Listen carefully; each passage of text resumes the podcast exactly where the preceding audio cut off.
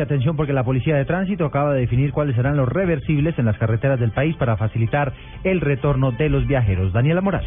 Eduardo, buenos días. Esto es información de servicio hasta ahora para los oyentes y las personas que salen eh, de los diferentes lugares del país. Estarán habilitados diferentes reversibles a nivel nacional que buscan precisamente evitar trancones y congestiones en las vías de Colombia. El general Carlos Ramiro Mena, director de la Policía de Tránsito a nivel nacional, ha dicho que los principales serán ingresando a la capital, el primero por Mesitas y el segundo por la Y de Cibate.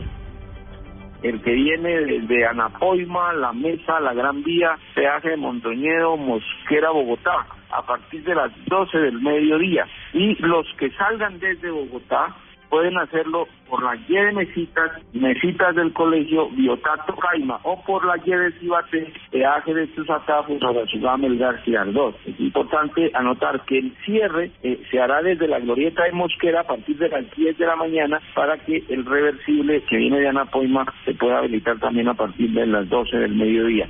Y mucha atención porque hay cuatro reversibles más habilitados. El primero será en la calle 80 para acelerar precisamente el ingreso de los viajeros. Esto será desde el municipio de La Vega hasta el cruce del Rosal, que se implementará a partir de las 2 de la tarde. Quienes eh, llegan a Villeta desde la capital pueden tomar como vía alterna el corredor de la calle 13, Facatativá, Albán y Villeta. El segundo reversible será la autopista norte. Se facilitará el acceso por la carrera séptima. Además de esto, estará en un solo sentido desde el puente de la Caro hasta la calle 183 a partir de las 4 de la tarde.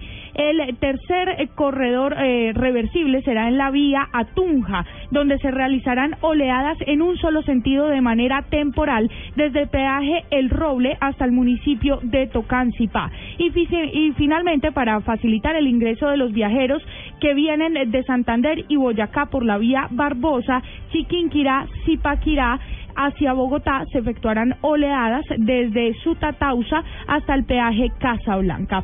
Es información que publicaremos en minutos en la página de blurradio.com para que allí también los oyentes lo puedan consultar. 9 de la mañana, 5 minutos. Otro de los reversibles importantes para el acceso a Bogotá estará en la vía del Llano para facilitar el acceso de los viajeros que en estos momentos están en Villavicencio. Allí está Carlos Andrés Pérez.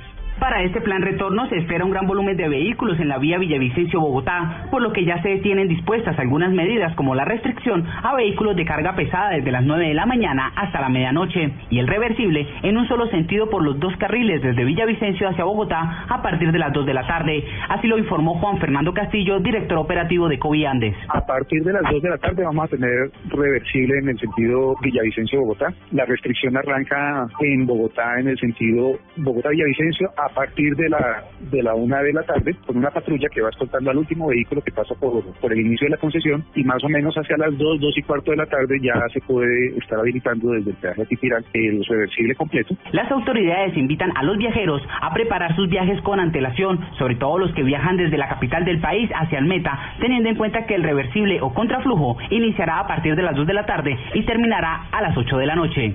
Desde Villavicencio, Carlos Andrés Pérez, Blue Radio. Carlos, gracias. Cambiamos de tema y atención porque en Medellín un joven fue agredido y quemado al parecer por su tendencia homosexual. La noticia la tiene la capital antioqueña Laura Mora.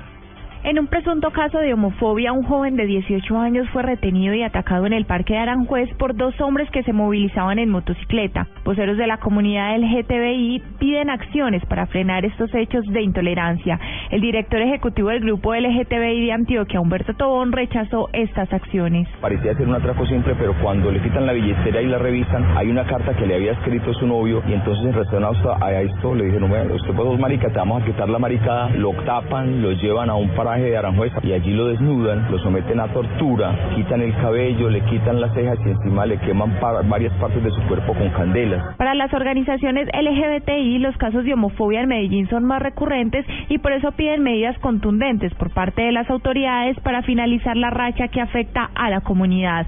En Medellín, Laura Mora, Blue Radio.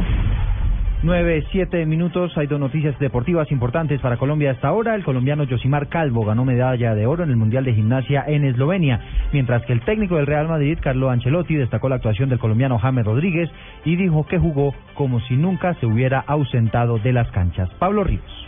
El técnico del Real Madrid, Carlo Ancelotti, destacó la actuación de James Rodríguez en la goleada 9-1 contra el Granada tras dos meses de ausencia. No se ha visto que no jugaba por eh, hace dos meses que estaba fuera. Ha jugado bien, con, con calidad, con intensidad, con costumbre a jugar en esta posición. Eh, nos ha ayudado porque es un jugador que verticaliza mucho el juego, siempre con, con idea. Al término del partido, James declaró que fue un sueño cumplido para él que todo el estadio Santiago Bernabéu lo ovacionara y coreara su nombre en el momento de ser sustituido.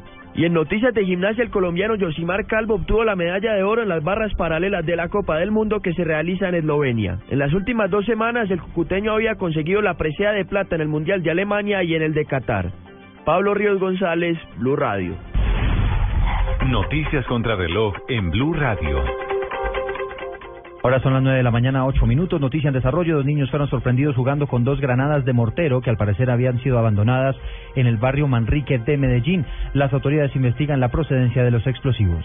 Estamos atentos porque un sacerdote se quemó en plena misa en la iglesia San Martín de Porres en Cúcuta cuando estaba bendiciendo el fuego en medio de la ceremonia de la luz en la vigilia pascual. El hombre sufrió graves quemaduras y se está recuperando en un centro asistencial. Y la cifra que es noticia a esta hora tiene que ver con la popularidad del Papa Francisco en los Estados Unidos. Nueve de cada diez católicos en ese país tienen una imagen favorable del sumo pontífice, de acuerdo a una encuesta de opinión que publicó el Centro Pew. La ampliación de estas noticias en blueradio.com.